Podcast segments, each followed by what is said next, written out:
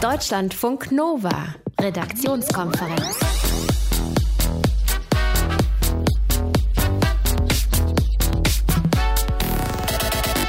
Zum Start ins neue Jahr schauen wir in die Sterne. Frohes Neues übrigens, euch allen. Also wir gucken uns natürlich nicht die Horoskope für 2018 an, sondern wir schauen, äh, was dieses Jahr da oben so abgehen wird und welche neuen Projekte die Weltraumagenturen so planen. Das gleich hier bei uns. Jörg Brunsmann ist heute Abend mit im Studio. Frohes Neues. Ja, Frohes hallo. Neues. Der nüchternste Blick am 1.1., den es geben kann. Du schaust nachher mal auf die Änderungen, die uns so betreffen ja. in 2018. Uns jungen, jungen Kerle und Damen. Da tut sich was. Ja. Und was sagt das Netz dazu? Gesetzesänderungen, Richtlinien, die sich verändern und, und, und. Euch einen schönen Abend. Am Mikrofon ist Ralf Günther. Deutschlandfunk Nova. Mindestens zehn Menschen sind bereits ums Leben gekommen bei Protesten im Iran. Seit fünf Tagen schon gehen in verschiedenen Städten des autoritär geführten Landes immer wieder Menschen auf die Straße, zunächst um ihre schwierige, schwierige wirtschaftliche Lage ja kundzutun, darauf aufmerksam zu machen. Dann wurden die Proteste aber zunehmend politisch. Das ist nicht ausgeschlossen bei sowas. Und das Staatsfernsehen berichtet, in mehreren Städten hätten bewaffnete Demonstranten staatliche Einrichtungen Richtungen angegriffen. Wobei man kann nicht alles glauben, was das staatliche Fernsehen so zeigt. Deutschlandfunk Nova-Korrespondent Michael Lehmann berichtet für uns über die Region. Michael, wie ist die Lage aktuell? Wurde auch heute wieder demonstriert? Es gab heute auch wieder Demonstrationen. Man könnte auch formulieren, es soll heute auch wieder ähnlich viel demonstriert worden sein. Wir müssen so vorsichtig sein beim Berichten über den Iran, weil wir alle nicht im Iran sind oder fast alle Medien von außerhalb berichten. Es ist nach wie vor unmöglich, sich ein klares Bild zu machen, weil es nicht nur schwierig ist für Journalisten da immer auch regelmäßig eine Akkreditierung, ein Visum zu bekommen, sondern weil auch die Ortskräfte, die für uns dort sind, die uns regelmäßig äh, berichten, Schwierigkeiten haben. Das Internet ist stark gedrosselt. Es gab heute im Teheran sogar einen Komplettausfall für einige Zeit. Also es sind erschwerte Bedingungen in jeder Hinsicht und wir wissen nur, aus ganz verschiedenen Kreisen, dass es auch heute Demonstrationen gab, allerdings bislang zumindest keine neuen Toten offenbar. Was alles fordern die Demonstranten?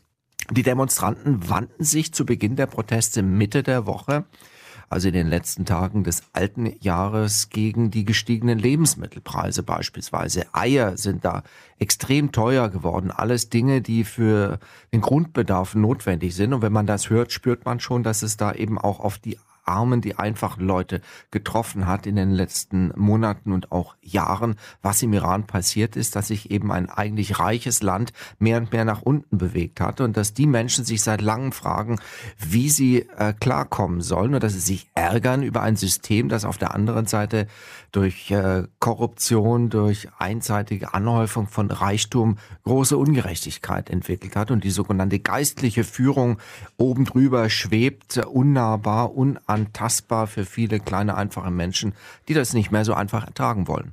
Der Präsident Rouhani hat äh, Verständnis für die Demonstranten gezeigt und auch Mängel im politischen System zugegeben. Kann er sich damit aus deiner Sicht gegen die geistliche Führung durchsetzen? Ganz schwer zu beurteilen. Ich fand's und finde es mutig, dass er es immer wieder so offen macht, wie er es heute auch getan hat. Bei einer Parlamentssitzung hat er gesagt, es gibt laut Verfassung im Iran das Recht auf Protest und auf Demonstrationen und man müsse einfach anerkennen, dass die soziale Lage und die wirtschaftliche Situation vieler Menschen schlecht sei. Auf der anderen Seite schränkte er das auch so ein bisschen wieder ein, indem er sagte, so Proteste, wie wir sie im Moment erleben im Iran, seien nur dann okay und hilfreich, wenn sie die Lage auch tatsächlich verbessern können. Und damit sagt er wieder, wir, also wir Mächtigen im Land entscheiden, was hilft und was nicht. Und wenn nicht, dann knüppeln wir vielleicht doch da wieder dazwischen. Äh, genau, wie reagiert denn die Staatsmacht? Kam es da zu Festnahmen? Ja, es gab viele Festnahmen. Wie viele? Auch da gilt der Satz, dass wir äh, eben nicht wirklich effektiv berichten können und einschätzen können, was tatsächlich da in äh, Gefängnis oder in Haftanstalten gewandert ist. Wir wissen, dass sehr viel mehr Polizei und auch Miliz in Zivil aufgefahren wurde und wir wissen, dass es auch eben Schießereien gab. Heute hat der staatliche Fernsehen zum ersten Mal bestätigt, ähm, im Nebensatz eher, dass bislang zehn Demonstranten getötet worden seien. Dies alles, das hat das staatliche Fernsehen betont, sei nicht zurückzuführen auf Schüsse aus Polizeipistolen oder durch Sicherheitskräfte, die der Staat an den Staat geschickt hat. Also wie diese Menschen gestorben sind, ist äh, völlig unklar und wird natürlich auch nicht wie bei uns unabhängig untersucht, befürchte Aber ich. Eben das Staatsfernsehen berichtet auch äh, darüber, dass in mehreren Städten bewaffnete Demonstranten staatliche Einrichtungen angegriffen hätten. Was wisst ihr darüber? Es mag sein, dass es eben auch Steinewerfer gab, die öffentliche Einrichtungen äh, gezielt angegriffen haben. Diese Bilder werden bewusst ausgewählt. Wir sehen vor allem diese Bilder, also Bilder von aggressiven Demonstranten, die äh, zerstören wollen und die Steine werfen. Die anderen Bilder sehen wir nicht. Das haben wir viele Tage lang beobachten können, als das Internet noch schneller und besser funktioniert hatte. Da war nämlich Filmchen zu sehen, wo äh, knüppelte Polizisten und Sicherheitskräfte durch die Straßen zogen und eben eben ihrerseits Gewalt gegen Demonstranten angewandt haben. Über die Proteste im Iran Deutschlandfunk Nova Korrespondent Michael Lehmann. Deutschlandfunk Nova Redaktionskonferenz. Du? Hallo, oh, ich? Nein, nicht du, sondern Du? Ich war heute auf der Bank. Und weißt du, was ich da gemacht habe? Aha. Ich habe auf dein Konto für das neue Jahr 365 Tage Glück, Gesundheit, Liebe und Freude eingezahlt. Oh, oh nee, ey. Fängst du jetzt auch mit diesen schrecklichen WhatsApp-Schleimnachrichten an. Geht ja aber auch so, ne? Es war Man so, wird zugeschmissen ja, mit den Dingern. heute Nacht. Also wer solche Freunde hat, die solche Sachen verschicken, solche Videos oder Ja. solche Audios, das ist doch wirklich schrecklich. Was waren das für schöne Zeiten früher mit der SMS, wo nichts reinpasste außer ein paar Buchstaben. Ja. Aber seitdem alle WhatsApp machen, es gibt immer mehr Bilder, Musik und Videos. Ja, und bei der SMS wolltest du ja noch Geld sparen, ne? 12 Ich hasse- Cent genau. pro SMS, da hast du nur einfach Bloß keine zwei frohes hintereinander. Neues. Ja. Grüße. Heute dagegen hast du auch gekriegt, dieses Boarding für Flug 2018. Nee. Ja, das war so ein Klassiker, so ein Kettenbrief. Irgendwie, das, das hört überhaupt nicht mehr auf. Das ging über drei, vier Bildschirmseiten bei mir. Boarding für äh, Flug 2018. Ihr Gepäck sollte nur die besten Erinnerungen aus 2017 enthalten, bla bla bla. Und so ging das weiter. Und alles Liebe und alles Gute. Dann die anderen Klassiker, die, die kennst du aber wahrscheinlich. Ja, also vor ein paar Silvester- Jahren ging's los mit so ein paar Bildern oder so. Ja, ne? genau. Hier, Silvester kommt und dazu ein Foto von Sylvester Stallone. Gibt's auch als Silvester steht vor der Tür, wo, haha, Sylvester Stallone vor der Tür steht. Man glaubt's gar nicht. Oder die Katze Silvester. Oh, Ja. Harald Junke? Harald Junke, genau. Ja, ich hasse Silvester, da saufen auch die Amateure. Super Spruch, Ja. auch total lustig. Ansonsten war ja lange schwer in äh, die ganzen Schlümpfe. Habe ich dieses Jahr aber keinen gekriegt. Nee, Nee? Wie war's bei dir? äh, ich habe auch keinen Schlumpf. Auch also, keinen Schlumpf. Nee, hast, hast du den Elefanten gekriegt? Den Elefanten habe ich bekommen, ein Elefant, der den Schlammweg Genau. äh, auf dem Bauch runterrutscht. Ja. Und dazu Riesenlacher der Text. Guten Rutsch! Auch total Man lustig. kommt nicht drauf, ne? Der sagt aber nichts, der Elefant. Der ist stumm. Das finde ich irgendwie Es gibt wirklich viel ungewöhnlich. peinliche Dinge. Auch äh, Sachen mit Dialekten hier. Ja. Also, ein kurz nice, Glück, Erfolg und alles, was du sonst noch wünscht, das wünsche ich dir auch. Was ist das für ein Dialekt? Bayerisch, oder? Bayerisch? Echt? Hätte ich jetzt gar nicht Irgendwas vermutet. Süddeutsches auf jeden Fall. Aber noch schlimmer fand ich äh, das Ding hier. Das ist so das ultimative Fremdschämen-Video, was ich gekriegt habe, finde ich. Ich wünsche dir von Herzen, dass das neue Jahr besser wird, als das alte war. Ich denke an dich und schicke dir ganz liebe Grüße. Jetzt stell dir vor, sowas nachts um eins an Silvester und vor dir steht eine Flasche Gin. Was machst du? Ja. Komm, sei ganz ehrlich. Wäre mir nicht passiert, um eins habe ich schon lang geschlafen. Dankeschön, Jörg Brunsmann, nochmal für die Zusammenfassung dessen, was wir heute Nacht alles so an Messages bekommen haben zum neuen Jahr. Ich hoffe, euch ging's besser.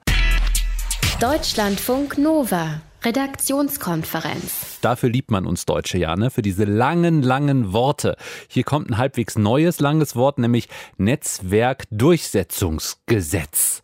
Aha, das äh, tritt heute in Kraft. Sehr umstrittenes Gesetz, by the way, ist schon eigentlich seit Oktober aktiv, aber wird so richtig jetzt erst umgesetzt. Es verpflichtet nämlich soziale Netzwerke wie Facebook oder Twitter, Hassbotschaften und Fake News aus dem Netz zu löschen. Und tun sie das nicht, drohen da hohe Geldbußen. Ab jetzt können wir die Verstöße melden. Dafür gibt es ein extra Verfahren. Und wie das funktioniert, das klären wir jetzt mit Gudula Geuter aus unserem Hauptstadtstudio in Berlin. Hallo Gudula, grüß dich. Hallo, grüß dich. Also, wenn ich das heute mal ausprobieren will, was melden möchte, also was ich grenzwertig finde im Netz, wo kann ich das machen? Ja, zuerst mal, es geht nicht um grenzwertig. Es geht wirklich äh, darum, dass man äh, glaubt, dass gegen einen Paragraphen des Strafgesetzbuches verstoßen würde. Das ist also schon eine andere Kategorie. Man konnte ja die ganze Zeit schon Verstöße gegen die Policies der sozialen Netzwerke melden. Das hier ist wirklich eine andere Kiste. Hier geht es um strafbares Verhalten und das kann man melden bei dem sozialen Netzwerk, um das es geht und nur da. Facebook, Twitter und Co. sind verpflichtet, wie es im Gesetz heißt, ein leicht erkennbares, unmittelbar erreichbares und ständig verfügbares Verfahren dafür zur Verfügung zu stellen, dass man eben melden kann, wenn man glaubt, rechtswidrige Inhalte entdeckt zu haben. Das ist die Theorie. Praktisch, das gilt ja ab heute, habe ich ehrlich gesagt meine Zweifel, ob das richtig umgesetzt ist. Bei Twitter und YouTube muss man ziemlich suchen. Bei Facebook findet man den Link direkt neben dem äh, Link zum Impressum. Das ist sicherlich richtig. Da muss man dann aber auf NetzDG klicken. Du hast ja eben schon gesagt, ein schönes Wort, Netzwerkdurchsetzungsgesetz. Ich bin mir nicht sicher, ob hm. jeder, der glaubt, etwas Rechtswidriges entdeckt zu haben, weiß, was das heißt. Dann muss man einen Straftatbestand zuordnen. Das ist jetzt auch nicht ganz einfach. Das sind solche Sachen wie Verbreiten von Propagandamitteln verfassungswidriger Organisationen oder öffentliche Aufforderungen zu äh, Straftaten, Volksverhetzung, Gewaltdarstellung und so weiter. Das erleichtert dann eben auch den Unternehmen die Zuordnung. Das ist für einen juristischen Laien auch nicht ganz ohne, wobei man sagen muss, darum geht's aber eben auch. Es geht eben darum, es geht nicht um Grenzwertiges, sondern es geht um Straftaten und im Zweifel muss man das halt dann eben auch zuordnen können. Aber wenn ich dann das Verfahren angestoßen habe, was passiert dann? Also die jeweiligen Netzwerke werden informiert und müssen entsprechend handeln. Genau, und entsprechend handeln heißt, offensichtlich Rechtswidriges müssen Sie unverzüglich löschen und etwas, von dem Sie nach Prüfung sagen, ja, okay, das ist rechtswidrig innerhalb von sieben Tagen. Und das alles gilt, wenn die Unternehmen das in eigener Verantwortung erledigen, äh, prüfen und löschen. Es gibt eine andere Möglichkeit. Sie könnten sich unterwerfen einer sogenannten Einrichtung regulierter Selbstregulierung. Dafür müssten sich mehrere Unternehmen zusammentun und diese Einrichtung müsste anerkannt werden vom Bundesamt für Justiz. Und dann hat man sieben Tage mehr. Das heißt also, die Unternehmen äh, müssten innerhalb von sieben Tagen melden und dann hat nochmal diese Institution auch nochmal sieben Tage Zeit. Das machen die sozialen Netzwerke aber derzeit nicht. Es gibt keinen Antrag auf Anerkennung beim Bundesamt für Justiz. Das heißt, es ist eben tatsächlich so, die Unternehmen machen das in eigener Verantwortung. Und äh, wenn gar nichts passiert, was droht dann den sozialen Netzwerken? Also die Höchststrafe ist 50 Millionen Euro. Das ähm, mhm.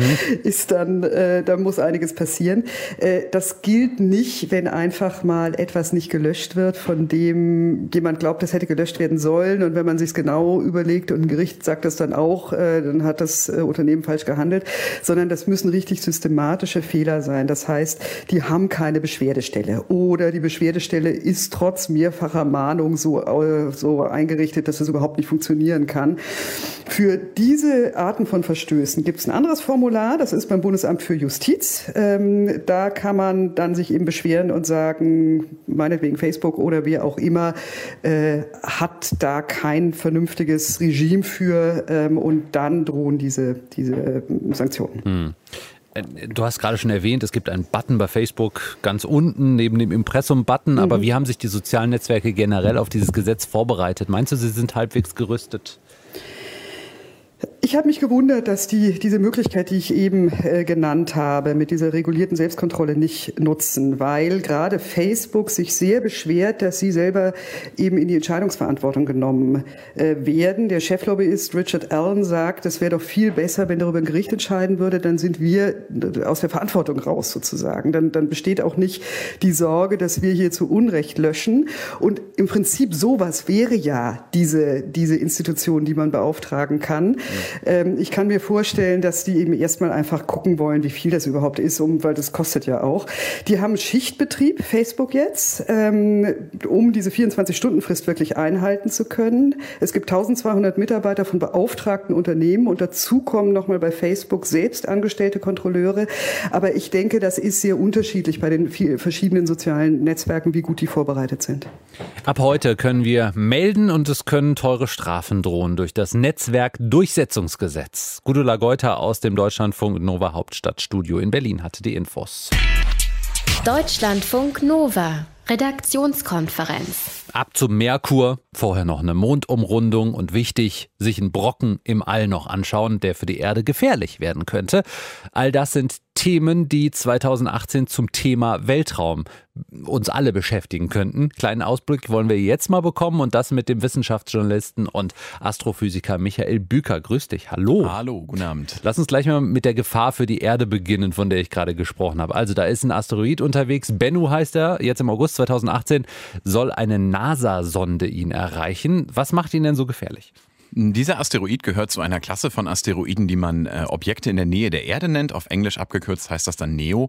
Und ähm, die sind der Erde nahe und das bedeutet, dass sie irgendwann in absehbarer Zeit, da spricht man dann von Jahrzehnten oder wenigen Jahrhunderten, äh, die Erde treffen könnten. Und das möchte man natürlich sehr weit im Voraus wissen, um beispielsweise einen solchen Asteroiden ablenken zu können. Und diese Mission namens Osiris Rex, die den Asteroiden besuchen soll, die soll sich genauer anschauen, wie sich solche Objekte auf ihrer Bahn verhalten, um dann etwas darüber zu lernen, wie man sie zum Beispiel ablenken könnte. Okay, aber was äh, schaut sich die Sonde dann ab Sommer 2018 genau an? Ja, die Sonde wird äh, das Objekt zunächst kartieren. So was ähnliches haben wir schon erlebt, als die Rosetta-Sonde an dem äh, Kometen 67P angekommen war. Da wird also erstmal geschaut, welche Form hat das Teil überhaupt, wie sieht die Oberfläche aus, wie ist äh, die Oberfläche genau beschaffen. Und dann soll Osiris Rex sogar noch eine Probe von der Oberfläche nehmen, soll also ein bisschen Staub aufwirbeln, in einen kleinen Auffangcontainer packen und der wird zurück zur Erde geworfen. Da können wir dann in vier bis fünf Jahren damit rechnen, dass tatsächlich dieser Staub auf der Erde landet und in unseren Laboren untersucht wird. Hm. Ebenfalls hat die NASA groß angekündigt, dass sie in diesem Jahr ein neues Weltraumteleskop in Betrieb nehmen will. Was kann das, was die Vorgänger vielleicht nicht konnten? Ja, das James Webb Space Teleskop soll Nachfolger des berühmten, weltberühmten Hubble Weltraumteleskops werden. Das James Webb Space Teleskop besteht aus mehreren zusammengesetzten Spiegelflächen und kommt damit auf über sechs Meter Spiegelfläche, wo das Hubble Weltraumteleskop nur zwei bis drei Meter Spiegelfläche hat. Damit erreicht man, ähm, dass man Objekte sehen kann, die weniger hell sind, weiter wegschauen kann, genauere Messungen machen kann. Das heißt, das James Webb Space Teleskop soll in jeder Hinsicht unseren Blick ins Universum vertiefen und verschärfen verschärfen. Hm. Und eigentlich soll es 2018 starten, könnte aber knapp werden, oder? Ja, das könnte knapp werden, denn ähm, da wird so ein bisschen hin und her geschoben. Eine Mission, die die ESA zum Planeten Merkur plant, die hat eine gewisse Verzögerung erfahren und das James Webb Space Teleskop, das auch mit einer europäischen Ariane 5 Rakete gestartet werden sollte, muss deswegen vom Oktober vielleicht auch ins nächste Jahr gestartet werden, aber auf jeden Fall wird es in absehbarer Zeit losgehen. Du hast gerade schon gesagt, Merkur, das wäre der dritte Besuch dort. Was für eine Ziel hat diese Mission?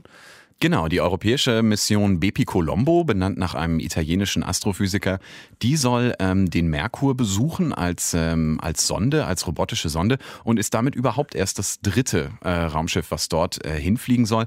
Und man möchte den Merkur untersuchen, weil er äh, so nah an der Sonne liegt, weil er sozusagen ganz eng an unserem Stern seine Bahn zieht. Und viele solcher Planeten haben wir zum Beispiel auch schon um andere Sterne gefunden, die Exoplaneten. Und deswegen ist es für uns besonders interessant, das zu untersuchen. Aber weil es sehr schwierig schwierig ist, dorthin zu fliegen, weil die große Nähe zur Sonne bedeutet, dass die Elektronik zum Beispiel oder die Bauteile einer großen Belastung ausgesetzt sind, ist der bisher wenig besucht worden und diesmal soll er jetzt endlich wieder mal jemand vorbeischauen.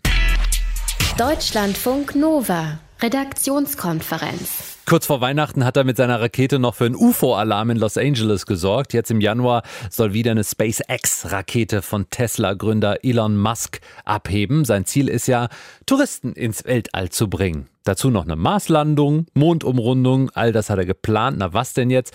Was können wir von SpaceX alles erwarten? Das klären wir weiterhin mit dem Wissenschaftsjournalisten und Astrophysiker Michael Büker. Äh, Michael, SpaceX scheint ja für 2018 sich eine Menge vorgenommen zu haben. Was ist denn realistisch? Ja, in der Tat, da hat, äh, da hat die Firma von Elon Musk eine Menge vor.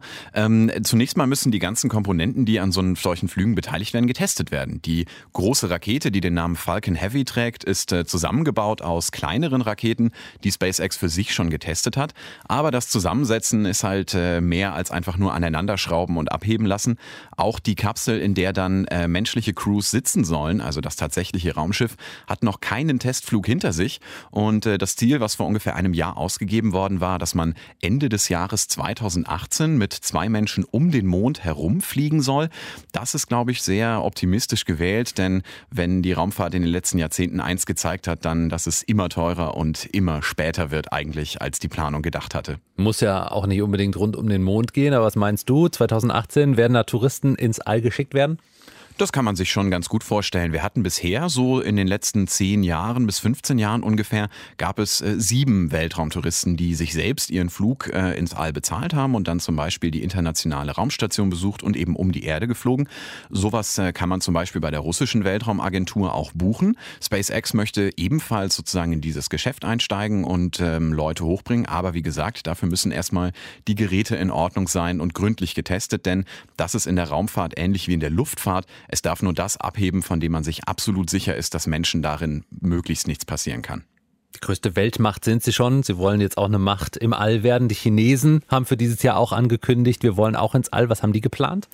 Ja, das chinesische Raumfahrtprogramm ist ähm, schon seit 20, 25 Jahren eigentlich auf Kurs, Menschen ins All zu bringen, das All auch zu erkunden. Zum Beispiel, was mir persönlich sehr gefallen hat, vor vier, fünf Jahren, als ähm, kleine Roboter auf dem Mond gelandet sind und tolle neue Fotos von der Mondoberfläche gemacht haben. Das chinesische Weltraumprogramm möchte vor allem die dritte große Raumstation bauen, die dauerhaft von Menschen bewohnt werden kann. Da hatten wir die sowjetische und später russische Mir-Raumstation in den 90er Jahren. Jetzt haben wir die internationale Raumstation, an der viele Länder zusammenarbeiten. Und ähm, das chinesische Weltraumprogramm möchte mit der Tiangong-Station dann in den kommenden Jahren ähm, eine ebenso große Station aufbauen. Im vergangenen Jahr, gerade vor ein paar Wochen, da hatten wir mit dem Astrophysiker Harald Lesch, den wir auch aus dem Fernsehen kennen, ein Gespräch, warum gerade alle wieder zum Mond wollen. Naja, warum fliegt man zum Mond? Weil man es erstmal zum Mars nicht packt. Hat er damals gesagt. Ja. Siehst du das ähnlich? Ja, das ist, äh, das ist schon schön zusammengefasst. Ähm, der Unterschied zwischen einem Mondflug und einem Marsflug ist enorm. Es klingt erstmal recht ähnlich, aber zum Mond fliegt man wenige Tage, zum Mars fliegt man einige Monate. Die Verzögerung für Funksignale und elektronische Steuerung beträgt zum Mond eine Sekunde. Sie beträgt zum Mars zwischen 10 und 40 Minuten. Ähm, sozusagen die Möglichkeit, etwas hinterherzuschicken, um Astronauten zu retten, ist äh, beim Mond gegeben, beim Mars eher utopisch. Das heißt, da ist sehr, sehr viel zu tun. Und um jetzt, nachdem sozusagen seit 1971 äh, auf dem Mond kein Mensch mehr gewesen ist, wirklich wieder groß ins Geschäft einzusteigen, äh, liegt es doch tatsächlich nahe, erstmal wieder das äh, zu unternehmen, was schon mal geklappt hat bei all den Dingen, über die wir jetzt gesprochen haben, was wird dein Highlight, dein Weltraum-Highlight 2018 werden wahrscheinlich? Also wenn es tatsächlich gelingt, äh, ob nun SpaceX oder jemand anderem wieder Menschen äh, in die Nähe des Mondes zu bringen, das wird das erste Mal seit 1971 sein, äh, dass Menschen mehr als 500, 600 Kilometer von der Erde entfernt sind. Und dafür, dass ich zur Zeit der Mondlandung noch nicht dabei war, noch nicht auf der Welt war, bin ich schon ziemlich aufgeregt, das doch zu erleben. Wissenschaftsjournalist und Astrophysiker Michael Büker in Deutschlandfunk Nova über das, was dieses Jahr im Weltraum alles so abgehen soll. Deutschlandfunk Nova, Redaktionskonferenz. So bis 30 machen wir alle Party und ab 30 dann Raclette. Wir haben beides gemacht gestern Abend. Ihr, Jörg? Ja, wir haben auch Raclette gemacht, witzigerweise. Ja. ja. Die Kinder fanden es klasse, die kannten es noch gar nicht. Raclette ist super. Das Beste an Raclette ist das Baguette mit Kräuterbutter. Warum macht man eigentlich Fondue?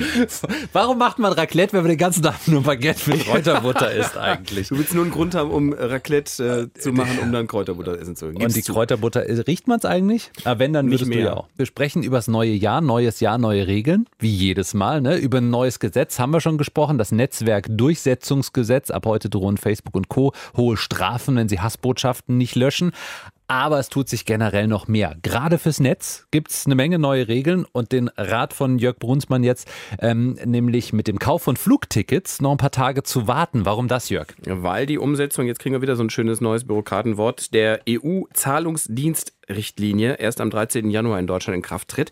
Ähm, ist klasse für alle, um es mal kurz zusammenzufassen, was da passiert, äh, die gerne mit Kreditkarte zahlen. Ich meine, du kennst das wahrscheinlich auch. Da packst du dir den Warenkorb voll, willst das Ganze bezahlen und siehst dann, Kreditkarte kostet Aufschlag. Mhm.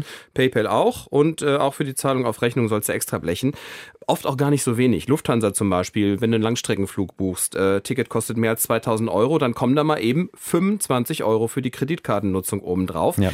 Das dürfen sie ab dem 13. Januar nicht mehr. Im neuen Gesetz steht ganz klar drin, für die Nutzung bestimmter Zahlungsarten darf kein Aufpreis verlangt werden. Also kostet dann das Ticket von vornherein 25 Euro mehr. Wahrscheinlich, ja. Egal mit passieren. was du bezahlst. Also, äh, freie Fahrt für alles, womit man äh, bezahlen ja. kann dann. Ich würde dann demnächst gerne mit Bitcoins zahlen vielleicht. Ist mir klar, kannst du ja. aber schon mal vergessen, weil okay. Okay. Bitcoins, wer nimmt Bitcoins? Kennst du irgendeinen Laden, der Bitcoins nimmt? Ja, ich glaube Rakuten. Aha. Kennst du die? Ja, die kenne ich. Aber die die- nehmen dann 10 Euro äh, Handlinggebühr. Ich weiß es nicht, ich habe es nicht ausprobiert. Na, ich meine, der Händler muss es halt anbieten. Das Ja. muss mit drin sein. Das ist zum Beispiel äh, bei den allerwenigsten bei Bitcoin.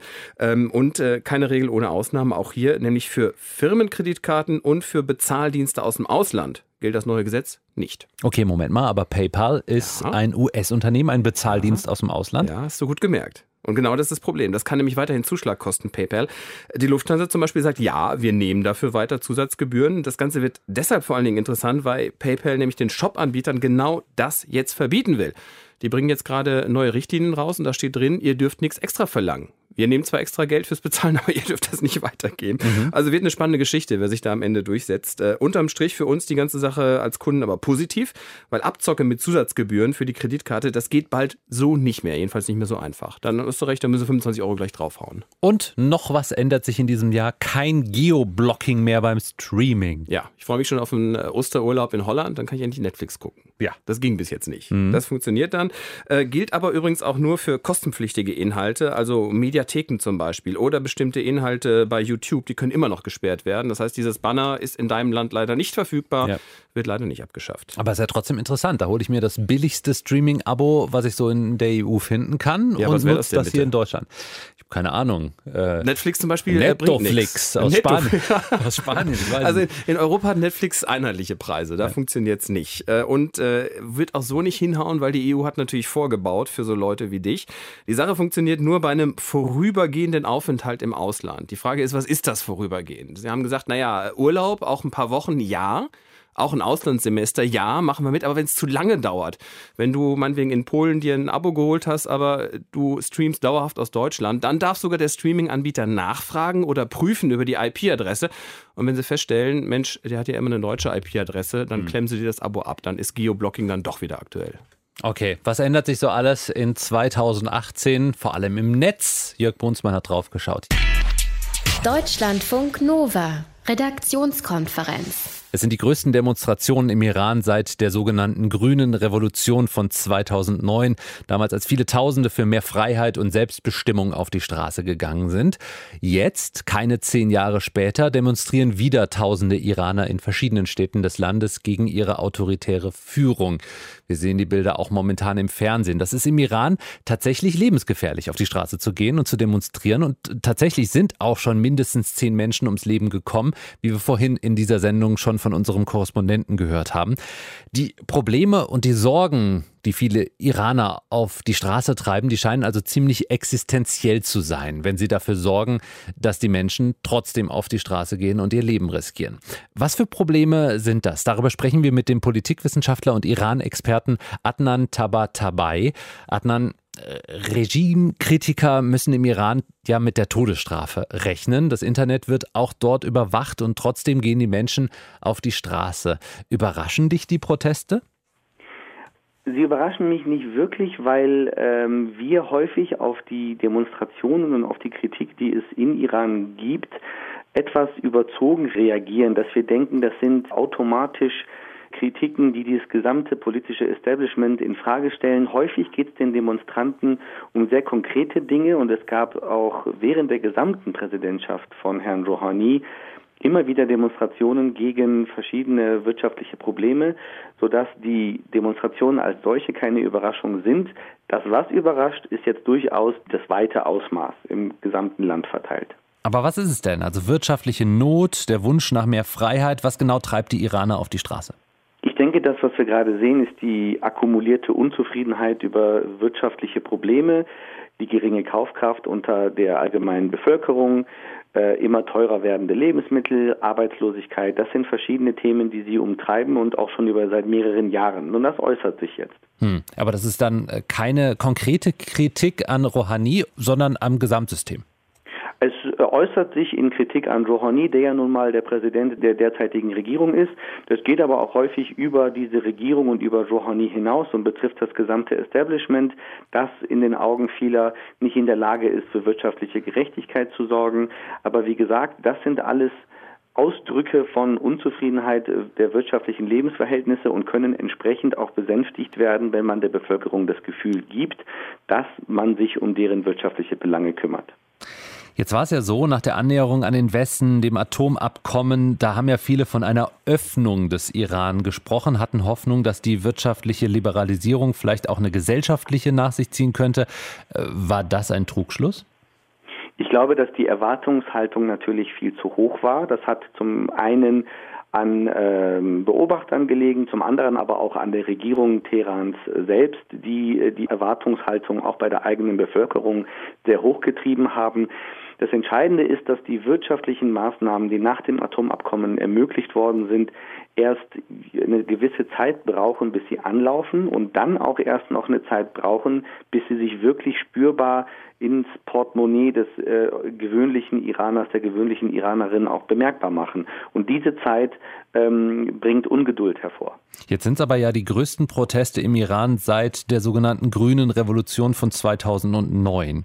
Lassen sich äh, die Proteste damals mit heute vergleichen? Ich denke nicht wirklich, denn bei der grünen Bewegung 2009 hatten wir es mit einem Phänomen zu tun, das aus einer äh, aus einem politischen Ereignis, aus einer Präsidentschaftswahl hervorging. Vor der Wahl bereits formierte sich diese grüne Bewegung hinter dem Kandidaten Mousavi und die Farbe Grün stand damals für eine reformorientierte politische Agenda, die dann nach dem Wahltag in Proteste äh, mündete, wo es darum ging, dass man glaubte, die Wahl sei gefälscht worden. Heute ähm, sehen wir diese diese Akkumulation von politischen Ideen nicht. Wir sehen eine Unzufriedenheit, die ernst genommen werden muss, die aber keine politische Programmatik hat. Äh, insofern ist da ein wesentlicher Unterschied zu sehen. Wird diese Unzufriedenheit denn ernst genommen? Also was glaubst du, können die aktuellen Proteste bewirken? Zunächst pessimistisch gesagt, in der Geschichte Irans, auch vor der Islamischen Republik, hat man sich nie der Unzufriedenheit der gesellschaftlich und wirtschaftlich Schwachen angenommen. Das mhm. ist etwas, was sich wie ein roter Faden durch die Geschichte Irans zieht. Jetzt können wir zumindest sagen, dass Präsident Rouhani darauf eingegangen ist, dass die Bevölkerung das Recht hat zu demonstrieren, ihren Unmut zu äußern. Das ist zumindest mal ein erster Schritt. Ob es ihm gelingen wird, wirklich glaubwürdig ähm, konkrete Ansätze zu zeigen gegenüber den Demonstranten, wie er die Be äh, Lebensverhältnisse verbessert. Das werden wir erst noch sehen. Heute soll es noch mal eine Ansprache von ihm geben. Es gab gestern schon etwas. Mal sehen, was er heute sagt. Politikwissenschaftler und Iran-Experte Adnan Tabatabai zu den Protesten im Iran. Deutschlandfunk Nova, Redaktionskonferenz. Und das war's also, ne? 2017. Das letzte Jahr in der Geschichte, in dem wir Bleigießen an Silvester machen konnten. Ich habe heute schon diesen unsäglichen Spruch gelesen, Good Bleigießen. Oh Gott, ist das schlecht. Ab April gelten neue Grenzwerte für den Umgang mit dem Metall. Das heißt dann auch, dieses äh, klassische Bleigieß-Set gibt's dann nicht mehr im Einzelhandel, darf nicht mehr verkauft werden. Und wir haben gestern Abend auch schon Wachsgießen stattdessen gemacht. Jörg, ihr auch, ne? Ja, ich habe gerade mal geguckt hier bei eBay. Man hätte vielleicht drin investiert investieren sollen. Hier geht ein Ding schon aus 16 Euro. Was haben die gekostet? Also bei uns war auch nichts anderes mehr aufzutreiben. Wir haben noch gesucht nach einem klassischen Bleigieß-Set, aber da gab es nichts anderes als wirklich dieses komische äh, Wachszeug. Ähm, die haben das dann ein bisschen so mit Silberfarbe angesprüht, damit es nochmal immerhin aussieht wie Metall. Und was ist bei euch beim Wachsgießen rausgekommen? Ja, nix. Also nichts wirklich. Schrecklich, ich, äh, oder? Zwei, zwei verschiedene Formen. Entweder du hast so eine komische Kugel, die im Wasser verschwindet. Nee. Ja. Hattet ihr? Ja, irgendwann ja. Und die ist dann irgendwann wieder aufgetaucht oder so ein Kuhfladen obendrauf. Bei mir war es nur, der, nur der eine, Pfütze an Wachs obendrauf. Sah dann entweder aus wie, pff, einmal haben wir gedacht, das ist, eine, das ist die Landkarte äh, von der USA. Haben wir gedacht, vielleicht geht es in die USA dieses Jahr oder so. Inklusive Hawaii oder ohne? ohne. also, nee, auch bei Twitter kommt das Ding nicht gut weg. Wachsgießen ist absolute Kacke, eignet sich überhaupt nicht, schreibt einer. Das neue Wachsgießen ist der größte Flop des Jahres, das am 1. Januar wohlgemerkt. Und welcher Idiot hat uns das das denn eingebrockt? Hashtag überreguliert, weil eben EU-Vorschrift und dürfen wir nicht mehr, ist äh, zu gefährlich, das Ganze. Begeisterung sieht anders aus. Was gibt es für Alternativen zum Wachsgießen? Ich meine, du kannst weiterhin äh, Blei gießen, so wäre das nicht. Also hier 16,51 Euro für ein äh, Original Bleigieß-Set wäre eine Möglichkeit, aber man kann ja Blei auch so gießen, so ist es nicht. Anglerblei zum Beispiel. Mhm. Kostet auch gar nicht so viel, 150 Gramm, 2,50 Euro.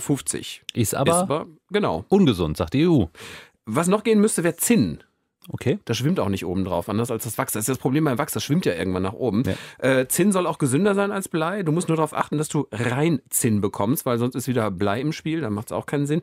Äh, dann ist es aber einfacher, weil ähm, Zinn nämlich einen niedrigeren Schmelzpunkt hat als Blei und ähm, der Nachteil ist jetzt, du musst ein bisschen was investieren. Ähm, ich sag mal, du kannst so ein paar alte angedetschte Zinnteller vielleicht kaufen oder Figuren, mhm. aber so 20 bis 30 Euro musst du schon einplanen. Das ist auch ein stolzer Preis. Ja, da kannst du auch hier für 16,51 das alte Bleigeset nehmen. Wird wahrscheinlich mal 1,50 gekostet hat im Laden. Und weißt du, was ich glaube? Ich glaube, ja. dass dieses äh, Wachs auch nicht so sonderlich toll ist, wenn du nee. das einatmest. Dann direkt Kopf drüber hältst und guckst, was hast du denn da eigentlich gegossen? Und du, es ist ein Kuhfladen geworden.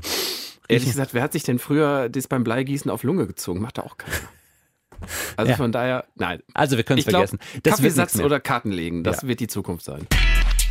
Deutschlandfunk Nova, Redaktionskonferenz. Was haben diese drei Tiere hier gemeinsam? Die Wildkatze, der Star und die gemeine Skop Skorpionsfliege. Was haben die gemeinsam? Genau, sie sind alle drei nicht so unfassbar vollgefressen wie wir alle nach Weihnachten und Silvester und gleichzeitig sind sie die Tiere des Jahres 2018, gekürt von ganz unterschiedlichen Organisationen mit einem traurigen Hintergrund. Alle sind leider vom Aussterben bedroht. Was sind das für Tiere? Darüber wollen wir sprechen heute Abend. Wo gibt's die noch? Gibt es vielleicht unnützes Wissen, mit dem wir irgendwie noch angeben können rund um diese Tiere? Diesen Service bieten wir euch an zusammen mit unserem Tierexperten Mario Ludwig. Hallo Mario, grüß dich. Ja, hallo Ralf. Willkommen im Jahr 2018. Ja, du natürlich auch. Wunderbar. Die Wildkatze, äh, mhm. die ist zum Tier des Jahres gekürt worden. Was soll ich über sie wissen? Also zunächst mal musst du wissen, Wildkatzen sind super, super scheu. Das ist auch der Grund, du kriegst nur ganz, ganz selten eine zu Gesicht. Und das macht es natürlich schwierig, jetzt in dem Gebiet festzustellen, leben da überhaupt Wildkatzen? Und da geht man mit einem relativ raffinierten Trick vor. Man rammt also in so einem Gebiet, in dem man sagt, da könnten Wildkatzen sein, so einen kleinen Stock in den Boden und diesen Stock hat man vorher mit Baldrian besprüht. Und Baldrian wirkt auf Wildkatzen unglaublich anziehend. Das ist so eine Mischung aus Droge und Aphrodisiakum. Mhm. Also zieht die Wildkatzen geradezu magisch an. Und die Wildkatzen kommen dann, reiben sich dann so ganz verzückt an diesen Baldrian präparierten Holzstöckchen und lassen dann Haare am Holz zurück. Und das ist das, was man will. Also diese Haarproben werden dann eingesammelt, werden im Labor untersucht, DNA-Analyse und dann kannst du sagen, ist eine Wildkatze oder ist nur ein stinknormaler Stubentiger, was ja auch nicht schlecht ist. Aber Wildkatzen sind eben nicht nur super scheu, sondern die sind auch unzähmbar. Also das sind wirklich die einzigen katzenartigen Raubtiere und es schließt also auch die, diese großen Katzen wie Löwen, wie Tiger, wie Leoparden ein, die man nicht zähmen, zähmen kann. Also eine Wildkatze kann nicht an Menschen gewöhnt werden und die lassen sich auch never ever freiwillig von den Menschen anfassen. Den Vogel, den Star, den Vogel 2018, den würden die Wildkatzen wahrscheinlich fressen, oder? Und wie? Also Stare stehen ziemlich weit oben auf einer Speisekarte von Wildkatzen. Ja, ja, durchaus. Und der Star ist zum Vogel des Jahres gekürt worden. Du sagst völlig zu Recht, das sind nämlich Superstars in Stimmimitation. Ja, genau. Also können die den Boris Stars? Becker nachmachen, oder was? Ja, nein, das sind echte Stars. Die gehören wirklich zu den besten Stimmimitatoren im Tierreich können nicht nur andere Vögel wirklich täuschend ähnlich nachmachen, sondern die schaffen auch mal so ein bisschen Hundegebell, dann so Schafgeplöke oder mal eine quietschende Tür oder mal vielleicht eine gute Alarmanlage. Das machen aber nur die männlichen Stare, weil die bauen diese Imitation einfach in ihre Balzgesänge ein, also in die Gesänge, mit denen sie die, eben die Weibchen von ihren Qualitäten als Liebhaber überzeugen wollen, indem sie beeindrucken wollen. Und du wirst nicht glauben, seit einiger Zeit bauen die Stare auch ganz gezielt Handyklingeltöne in ihre Balzgesänge ein. Okay, wie gut sind die äh, Klingeltonimitationen? Die sind sind also so gut, dass selbst Ornithologen, also Vogelkundler, also wirklich absolute Experten nicht original von Kopie unterscheiden können. Aber jetzt, dass wir uns jetzt richtig verstehen, also das sind nur einfache Klingeltöne. Also so komplexe Tonfolgen, das wirst du von einem Star jetzt, sagen wir, noch nicht hören. Ja. Da brauchen die noch ein bisschen Übung. Also äh, Helene Fischer, Beyoncé, Beethovens Neunte wirst du in nächster Zeit noch nicht hören, aber so kleine Klingeltöne, so ganz einfache Sachen, das kann man immer hören. Und ähm, bei diesen Imitationen, da zahlt sich tatsächlich Originalität aus. Je origineller so ein Imitationsgesang ist, desto anziehender wirkt er bei den Weibchen. Jetzt kommen wir zum Insekt des ja. Jahres 2018, die gemeine Skorp Skorpionsfliege. Ja. Total harmlos. Warum ist sie trotzdem gemein? Also gemein heißt, sie ist noch relativ häufig. Sie hat mit einem Skorpion überhaupt nichts zu tun. Also der Name kommt daher, die haben so ein, diese Skorpionsfliegen, die Männchen haben so ein großes, auffälliges Kopulationsorgan und es erinnert so ein bisschen an den Stachel von einem Skorpion.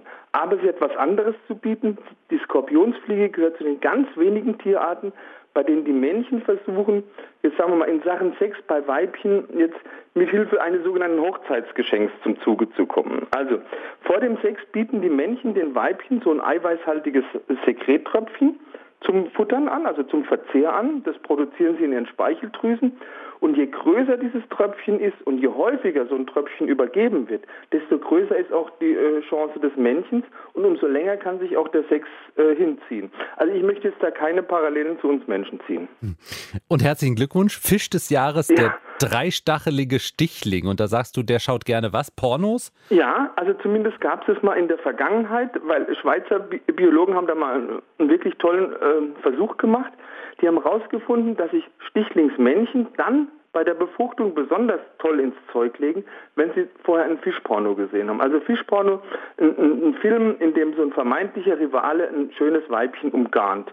Und da kam klar raus, die pornoschauenden Fische, die haben deutlich mehr Sperma über die äh, frisch abgeleichten Eier abgegeben, als eben Fischkandidaten, die zuvor kein Porno gesehen hatten. Aha. Also das heißt, Stichlingsmänner sind eben auch einfach nur Männer. Puh. Also in Deutschlandfunk Nova Mario Ludwig über die Tiere des Jahres 2018. Fisch, Insekt, Katzen und ein Stimmimitationsvogel, den Star, äh, der auch Klingeltöne, Handyklingeltöne nachsehen kann. Guck mal, da hinten ist gerade einer. Hörst du ihn? Da ist er. Der süße kleine Starmensch. Deutschlandfunk Nova. Redaktionskonferenz. Heute ist Neujahr, Neuer, Moment, da war doch was, ja. Da hopsen dünne, kleine Leute eine Skischanze runter und viele sitzen verkatert vorm Fernseher und schauen zu und behaupten, das sei ihr alljährliches Ritual. Es ist natürlich auch eins beim Neujahrsspringen in Garmisch-Partenkirchen und zugleich Teil 2 der Vierschanzentournee, bei der sich dieses Jahr endlich mal wieder ein Deutscher zu den Top-Favoriten zählt. Richard Freitag heißt der Mann. Edgar Endres ist für uns in Garmisch-Partenkirchen. Edgar, Richard Freitag ist am Ende noch Zweiter geworden. Das sah nach dem ersten Durchgang gar nicht danach aus. Da war er noch Sechster, ne? Ja, da war er Sechster und er hat vor allem im zweiten gezeigt, dass er auch mit schwierigen Windbedingungen zurechtkommen kann.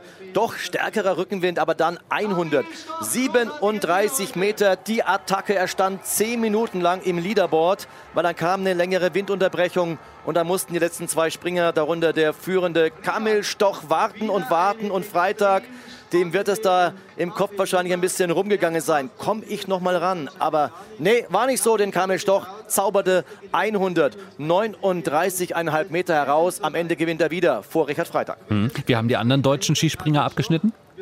Gut heute mit Karl Geiger nach dem ersten Durchgang sogar Vierter auf Rang 7 und Stefan Laie, Andreas Wellinger und Markus Eisenbichler auf den Plätzen 10, 11 und 14. Also im Gesamtpaket ein gutes Ergebnis, in der Spitze ein sehr gutes Ergebnis, aber es fehlt eben das überragende Ergebnis, denn momentan ist eben Kammelstoch noch ein Tick besser und er führt jetzt in der Gesamtwertung fast schon mit zwölf Punkten Vorsprung. Also das ist schon ein dickes Brett, das der Richard Freitag demnächst bohren muss, vor allem dann in Innsbruck auf der berühmten Schanze da in Tirol. Aber ich glaube, Richard Freitag hat noch nicht aufgegeben. Hm. Dann hat aber Sven Hannawald falsch orakelt, nämlich der letzte deutsche Vierschanzentournee-Sieger. Hannawald äh, hat äh, vor kurzem noch gesagt, es müsste schon mit dem Teufel zugehen, wenn dieses Jahr kein Deutscher die Tournee gewinnt. Wie stehen denn die Chancen, dass er vielleicht doch noch recht behält?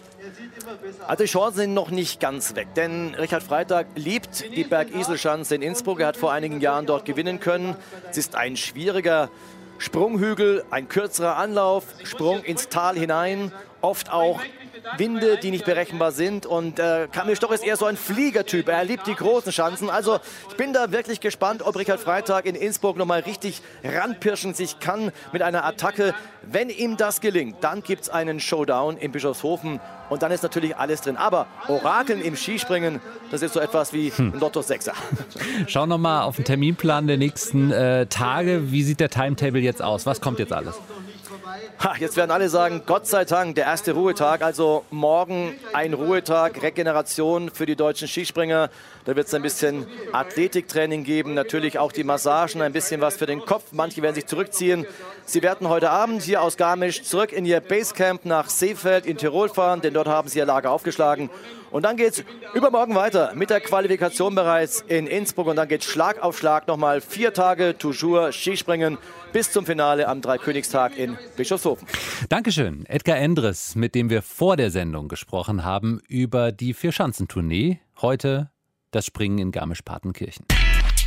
Deutschlandfunk Nova, Redaktionskonferenz. Es ist eine historische Entscheidung in Israel. Die Likud-Partei, die Regierungspartei, die will, dass Israel große Teile des Westjordanlandes annektiert. Besetzt ist die Region ja bereits seit 50 Jahren.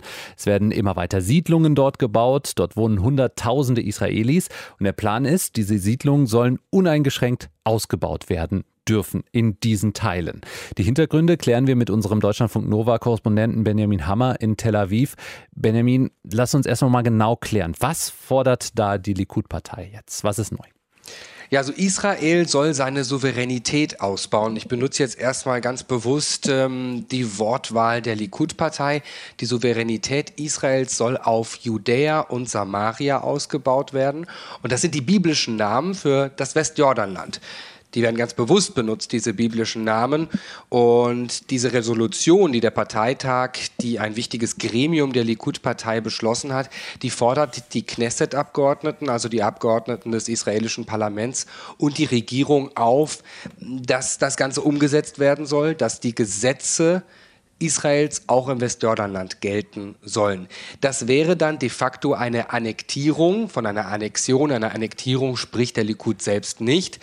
Allerdings würde nicht alles annektiert werden. Du hast schon gesagt, es geht um Teile des Westjordanlandes, Städte wie Ramallah, Nablus oder Jenin, Städte, in denen nur Palästinenser leben, die sollen nicht annektiert werden. Hm. Wie begründen die Parteimitglieder das Ganze?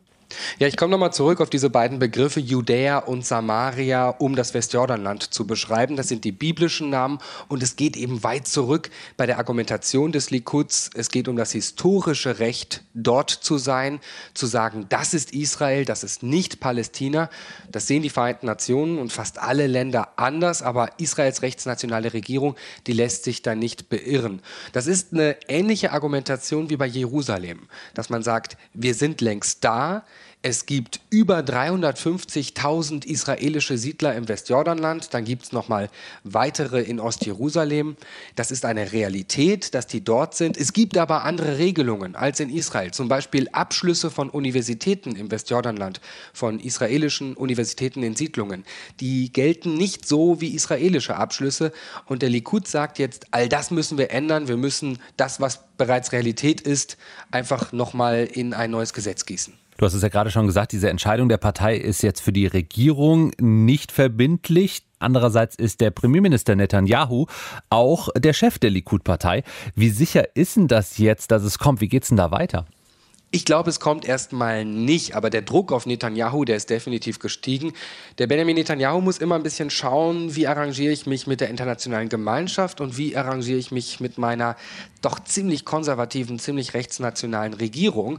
Und ähm, der Druck, der kommt nicht nur von der eigenen Partei, der kommt auch von ja noch rechteren Ministern innerhalb der eigenen Regierung, von anderen Parteien. Diese Annexion des Westjordanlandes, die kommt erstmal nicht. Selbst die Justizministerin Jacquette, die wirklich nicht für ihre moderaten Töne bekannt ist, die sagt, wir machen das, wir wollen das erstmal nur mit ähm, einigen Siedlungen machen, um Jerusalem herum. Netanyahu war gestern nicht bei diesem Parteitag. Das wird hier als Signal wahrgenommen, dass er sich nicht unmittelbar anschließen möchte. Und Netanyahu hat sich zumindest in der Vergangenheit für einen palästinensischen Staat ausgesprochen, einen entmilitarisierten palästinensischen Staat. Das ist jetzt also, da hält sich im Moment die Waage und jetzt ist die Frage, in welche Richtung sich das bewegen wird, schwer zu sagen aktuell. Jetzt ist die äh, Stimmung ja generell angespannt, vor allen Dingen nach der Entscheidung Donald Trumps, Jerusalem als Hauptstadt Israels ja, anzuerkennen. Wenn jetzt eine Annexion noch kommen sollte, was könnte das denn noch für Folgen haben? Also die Stimmung ist mies, die Stimmung bleibt mies, das muss man ganz klar sagen. Die Fatah-Partei von Mahmoud Abbas, den palästinensischen Präsidenten. Die hat gestern gesagt, nur diese Resolution, ob die umgesetzt wird oder nicht, nur diese Resolution, die macht den Friedensprozess kaputt. Jetzt muss man sagen, so einen Friedensprozess, den gibt es ja gar nicht mehr seit Jahren.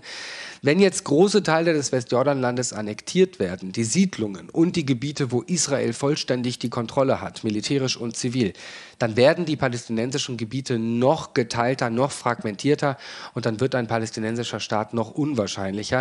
Das ist ganz interessant. Im Moment sprechen die meisten Israelis hier zum Beispiel auch in Tel Aviv oder in Haifa, wenn man über dieses Westjordanland spricht, in der Tat von Judäa und Samaria, aber manche sagen noch die Gebiete oder sie sagen die besetzten Gebiete. Wenn die jetzt annektiert werden, diese Gebiete, dieses Westjordanland, dann verschwindet die Wahrnehmung in Israel, dass die überhaupt besetzt sind, noch weiter aus der israelischen Gesellschaft. Und das ist sozusagen dann auch die Gefahr durch diesen Beschluss, dass das, was die internationale Gemeinschaft anerkennt, dass das palästinensische Gebiete sind, immer weniger wahrgenommen wird in der israelischen Öffentlichkeit durch diesen Beschluss. Unser Korrespondent Benjamin Hammer aus Tel Aviv mit Infos zu einer Entscheidung der Likud-Partei, der Regierungspartei in Israel, nach der Teile des Westjordanlandes in Zukunft nicht nur besetzt und besiedelt sein sollen, sondern komplett annektiert. Deutschlandfunk Nova. Redaktionskonferenz. Es ist der 1.1.2018 und es wird immer noch mit Pfeilen auf eine Scheibe geworfen. Spitzensportler und das mit 57, das geht wohl nur beim Darts. Äh, beim Fußball oder Tennis wäre jemand wie Phil Taylor schon lange nicht mehr dabei. Okay, auch der Taylor hat gesagt, das soll jetzt das letzte Mal sein, dass ich an der Weltmeisterschaft mitmache, aber heute will er es nochmal wissen. 21 Uhr geht's los. Das Finale der Dart-Weltmeisterschaft in London. Mit welchen Aussichten für Taylor Jörg? Mm, mit sehr guten. Oh, also ja. ich würde jetzt nicht sagen, der ist der absolute Favorit, aber viele glauben, der macht das klar, der holt sich heute seinen 17. Weltmeistertitel. Okay. Äh, So lange macht er das schon, ne? Ja. Noch länger sogar. Seit 1976 spielt der Mann Darts. Äh, 91 stand das erste Mal an der Spitze der Weltrangliste. Und von den 90ern bis Anfang der 2000er, da galt er quasi als unbesiegbar. So hat er sich auch seinen Ruf erarbeitet, sagt äh, Elmar Paulke, der Sportkommentator von Sport 1. Taylor hat, hat Darts äh, nicht nur geprägt, das, das war ein Vorreiter, das war ein Botschafter dieser Sportart. Er hat letztlich 10, 15 Jahre früher ein Niveau gespielt, was die Konkurrenz halt erst dann irgendwie 2008, 2009 imstande war mitzugehen. Das ist für die Dartswelt wirklich der ganz große Hero, das ist Gott. Der hat wie besessen trainiert, der hat eine unglaubliche Perfektion an den Tag gelegt und es ist einfach beeindruckend, das mit zu verfolgen. Der Gott der Wurfscheibe. Den äh, Ruf musst du ja auch erstmal erarbeiten. Aber ich glaube wirklich vor dem Hintergrund, der will es heute einfach nochmal wissen. Der wird alles dran setzen, dieses Finale auch zu gewinnen. Obwohl ihn in der Weltrangliste andere schon längst überholt haben. Ne? Ja, da steht er nur noch aktuell auf Platz 6. Äh, Weltrangliste wird immer nach den Preisgeldern der letzten zwei Jahre berechnet. Äh, Phil Taylor kommt da auf knapp 405.000 Euro. Auch nicht schlecht. Ja. An der Spitze sieht es aber schon deutlich anders aus. Erfolgreichster Spieler ist der Niederländer Michael van Gerven. Der kommt jetzt auf knapp 2 Millionen Euro, ist Mhm. aber jetzt im Finale der WM nicht dabei. Also für Taylor ähm, geht es jetzt wirklich nochmal drum, nochmal zu zeigen, was er alles so drauf hat. Und er weiß auch, das wird seine letzte Chance sein, sagt auch Sport 1-Kommentator Elmar Paulke. Der hat einfach, äh, wenn ich das so sagen darf, die Schnauze voll. Der hat genug. Er sagt, er hat 30 Jahre lang mit dem Druck leben müssen, gewinnen zu müssen. Und er, er kann nicht mehr, er will nicht mehr. Und Taylor sagt, er ist im Januar aufgewacht und er hat gewusst, es ist die Zeit, ich spiele mein letztes Jahr. Ja, der wäre jetzt Platz für dich, Ralf. Hey. Ich kann, also, Ja, guck mal, die 57 hast du noch nicht. ich habe also, aber, ich hab aber auch keinen Bierbauch. Insofern, ich kann nicht mitmachen. Es tut mir leid. So. Komm, ein bisschen Pfeile werfen. Guckst du das heute Abend, 21 Uhr? Nein, ich glaube nicht. Ich glaube, ich guck mal rein. Also mich, ich bin gespannt, wie es ausgeht, ja. Ich- aber ich finde am besten, weißt Das ist so ein schön schnelles Spiel, bei, weißt bei du? YouTube. Ja. Muss mal gucken, wenn so die richtig äh, spektakulären Würfe kommen, da, kann, da legst du die Ohren Du, an. ich habe das letztens zwei Stunden lang mit meiner Freundin geguckt und die war Okay. total geflasht und hat gesagt, es ist ja so schnell und so pam, pam, pam, pam, pam und nächste Runde und Satz und pam, pam, pam. Also es ist schon, ich gucke das heute Abend. Du hast ich, aber auch Silvester gefeiert gestern, oder? Meinst du zu viel? Okay, das war's von uns. Das war die Redaktionskonferenz an diesem 1.1.2018, die erste Sendung in diesem Jahr. Mein Name ist Ralf Günther. Dankeschön, Jörg Brunsmann. Gerne. Dir einen schönen Resttag. Ja. Deutschlandfunk Nova. Redaktionskonferenz. Montag bis Freitag ab 18.15 Uhr. Mehr auf deutschlandfunknova.de.